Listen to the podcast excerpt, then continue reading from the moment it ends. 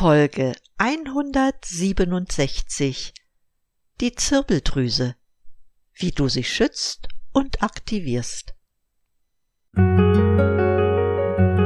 Durchatmen, der Gesundheitspodcast. Medizinische Erkenntnisse für deine Vitalität, mehr Energie und persönlichen Erfolg von und mit Dr. Edeltraut Herzberg im Internet zu erreichen unter quellendergesundheit.com. Herzlich willkommen zu einer neuen Episode dieses Podcasts. Ja, und schön, dass du wieder eingeschaltet hast. Heute möchte ich mit dir einige Gedanken über eine wichtige kleine Drüse in unserem Gehirn austauschen. Es ist die Zirbeldrüse. Du erinnerst dich, in der Episode über den Biorhythmus ist uns die Zirbeldrüse schon einmal begegnet. Sie steuert bekanntlich den zirkadianen Rhythmus, produziert das Schlafhormon Melatonin und den Neurotransmitter Serotonin. Sie ist also für unser Schlaf-Wach-Rhythmus verantwortlich. Inzwischen wurde festgestellt, dass funktionelle Einschränkungen der Zirbeldrüse direkt mit unseren physischen und psychischen Alterungsprozessen in Verbindung stehen. Die Zirbeldrüse die man auch als Epiphyse bezeichnet, liegt im Zwischenhirn, direkt am Epithalamus. Sie ist nur fünf bis acht Millimeter lang und drei bis fünf Millimeter dick. In ihrem Aussehen ähnelt sie einem kleinen Pinienzapfen. Viele Funktionen der Zirbeldrüse sind noch gar nicht erforscht.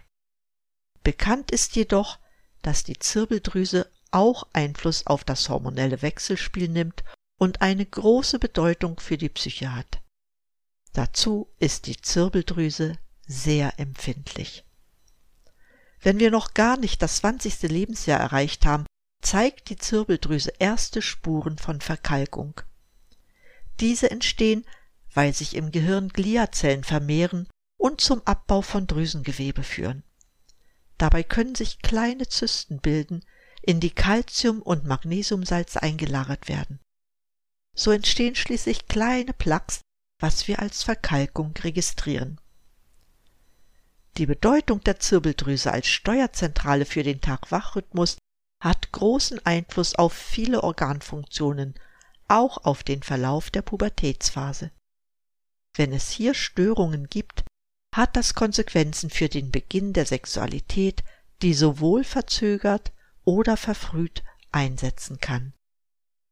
Über die Aufgabe der Zirbeldrüse zur Steuerung des Tag-Nacht-Rhythmus habe ich in einer eigenen Sendung gesprochen. Jedoch hat das Melatonin weitere Funktionen in vielen Organen. Über Melatonin werden zum Beispiel die Nierenfunktion, Herzfrequenz, Blutdruck, Körpertemperatur und andere Organaktivitäten gesteuert. Bei der Frau regt Melatonin die Ausschüttung von FSH dem follikelstimulierenden Hormon, und LH, das luteinisierende Hormon, an. Diese beiden Hormone fördern die Reifung der Eizellen in den Ovarien und beim Mann fördern sie die Spermienproduktion und Spermienreifung. Die Hormonproduktion erfolgt dabei in der Nacht und wird sofort gebremst, sobald Licht über die Augen wahrgenommen wird. Das passiert auch bei geschlossenen Augen und funktioniert auch bei Blinden. Wer häufig Langstreckenflüge unternimmt, spürt, wie wichtig die Zirbeldrüse für die Synchronisation des zirkadianen Rhythmus beim Wechsel der Zeitzonen ist. Soweit zu einigen funktionellen Aspekten. Ich erwähnte schon, dass die Zirbeldrüse sehr sensibel reagieren kann, was unter anderem durch die beginnende Verkalkung zum Ausdruck kommt.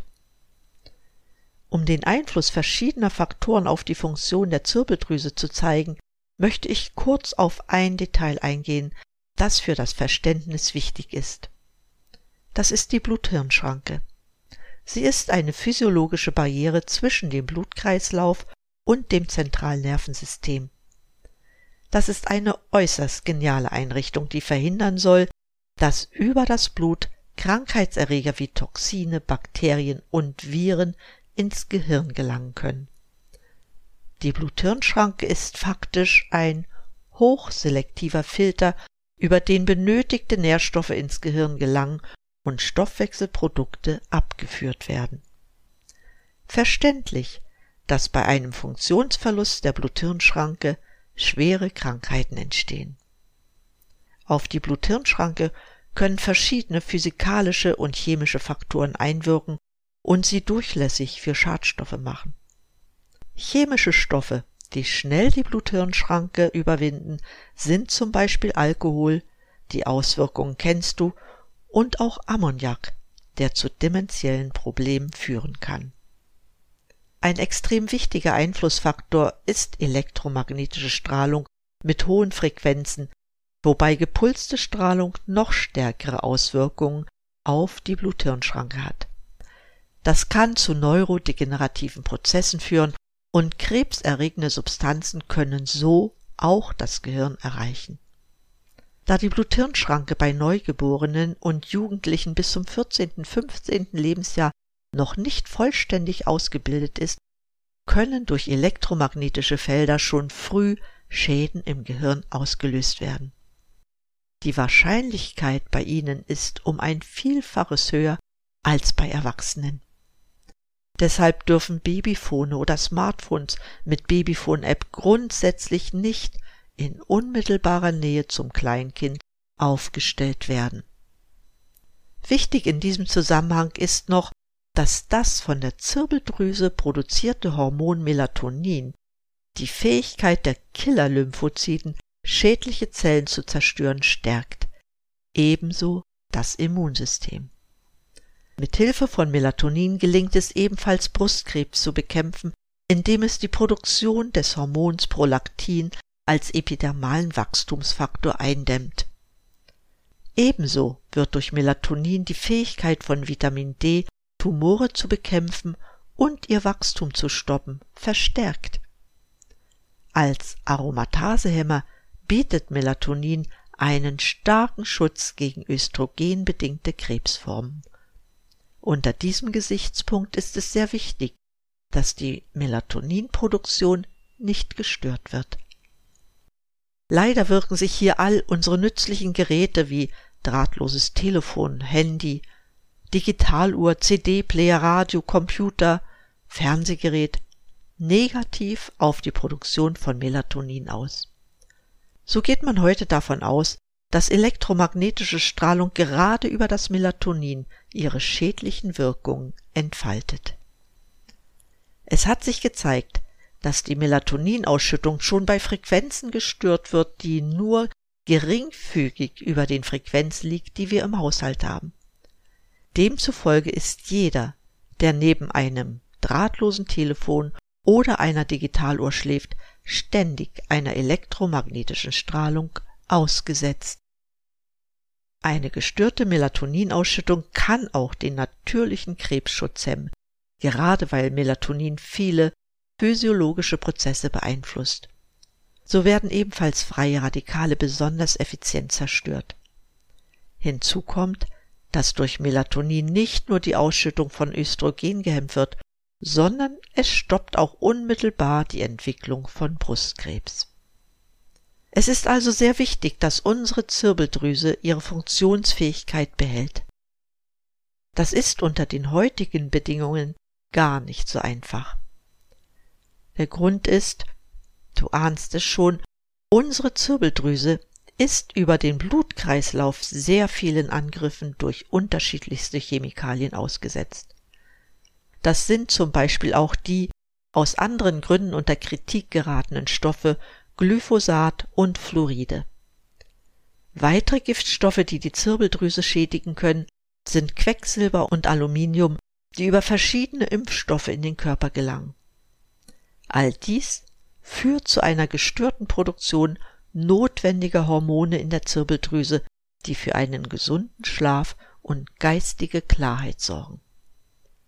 Was aber macht Glyphosat so gefährlich, denn selbst die WHO hat dieses Herbizid als krebserregend klassifiziert.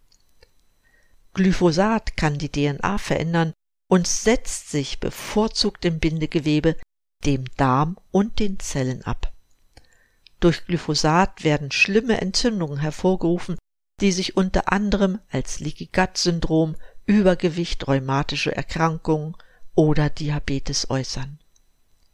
Glyphosat, und das ist entscheidend, kann die Blut-Hirn-Schranke überwinden und damit auch die Zirbeldrüse direkt schädigen. Besonders in Verbindung mit Aluminium, was ja bekanntermaßen das dritthäufigste Element auf dieser Erde ist, kann sich Glyphosat im Gehirn absetzen, was zu neurologischen Erkrankungen wie Alzheimer, Parkinson oder Demenz führt. Außerdem verstärkt Glyphosat die Wirkung von Schwermetallvergiftungen auf die Funktion der Zirbeldrüse. Direkte Auswirkungen von Glyphosat gibt es zudem auf embryonale Zellen im Menschen und kann bei einer Schwangerschaft auf das Baby übertragen werden. Ebenso kann Glyphosat Mineralien binden, die dann im Körper fehlen und Stoffwechselprozesse beeinflussen. Wegen der breiten Verwendung von Glyphosat in der Landwirtschaft finden wir Glyphosat in vielen Nahrungsmitteln, zum Beispiel in Milch, Bier, Gemüse, Fleisch und auch Obst. Durch die Kumulierung in den Zellen findet also eine systematische Vergiftung des Menschen statt, was jedoch von offiziellen Stellen völlig heruntergespielt wird. Ein weiterer schädlicher Stoff für unsere Zirbeldrüse ist Fluorid. Bekanntlich sind Fluoride sehr kleine Moleküle, die leicht die Blut-Hirn-Schranke überwinden. Das Fluorid sammelt sich in der Epiphyse an, die dann verhärtet. Damit wird sie, wie beschrieben, in ihrer Funktion behindert. Die bisherigen Ausführungen zeigen, dass die Zirbeldrüse bei den meisten Menschen nicht gerade aktiv ist, weil sie wegen vieler Einflüsse verkalkt oder blockiert ist. Um die Zirbeldrüse in ihrer Wirkung zu regenerieren oder zu aktivieren, gibt es verschiedene Maßnahmen, von denen ich einige wichtige zum Schluss darstellen möchte. Wenn du die Zirbeldrüse aktivieren möchtest, und das gilt für fast alle Prozesse, wo wir etwas verbessern wollen, ist es sehr wichtig, die Leber zu entlasten und den Körper zu entgiften. Für die Leber kann ich Mariendistel und Kurkuperin empfehlen. Letzteres ist ein Kurkuma-Extrakt. Als generelle Empfehlung ist basische Ernährung wichtig, die mit Bitterstoffen angereichert ist. Um überhaupt den Körper basischer zu gestalten, kannst du immer mal wieder mit Weizengrassaft oder Weizengraspulver deine Nahrung anreichern. An dieser Stelle möchte ich wegen der engen Verbindung zwischen Leber und Darm auch daran erinnern, wie wichtig es ist, den Darm zu reinigen und zu sanieren. Schwermetalle sind für die Zirbeldrüse sehr belastend. Daraus ergibt sich die Notwendigkeit, diese aus dem Körper zu eliminieren. Da es sehr viele Möglichkeiten gibt, immer wieder Schwermetalle in den Körper zu bekommen, solltest du sehr darauf achten, bestimmte Mittel zu vermeiden. Dennoch gelingt es nicht immer, weil so banale Dinge wie Wasser, Luft, Kosmetikprodukte, Kleidung, Waschmittel, Tattoos unter anderem mit Schadstoffen belastet sein können. Zur Entgiftung eignen sich Zeolit oder Ruth oder auch Klinein, das ich in diesem Zusammenhang immer erwähne. Die Verwendung von schwefelhaltigen Nahrungsmitteln wie Knoblauch, Brokkoli oder Kohl trägt dazu bei, dass sich Schwermetalle nicht so leicht in unserem Körper absetzen können. Die Entgiftung kannst du noch weiter unterstützen, indem du ausreichend und qualitativ hochwertiges Wasser trinkst. In einigen meiner Episoden erfährst du mehr darüber. Erinnern möchte ich daran, dass zwei bis zweieinhalb Liter Wasser täglich ein absolutes Muss ist. Neben den erwähnten Maßnahmen ist es sehr wichtig für die Zirbeldrüse, dass wir unser Schlafverhalten anpassen. Wenn es sich vermeiden lässt, sollst du ab zwei Stunden vor dem Schlafengehen Fernseher, Computer und Handy meiden. Dann lieber zur Ruhe kommen und ein Buch lesen. Wir sollten es auch anstreben, möglichst vor 22 Uhr zu Bett zu gehen, um den Schlafwachrhythmus der Zirbeldrüse auf natürliche Weise zu regulieren.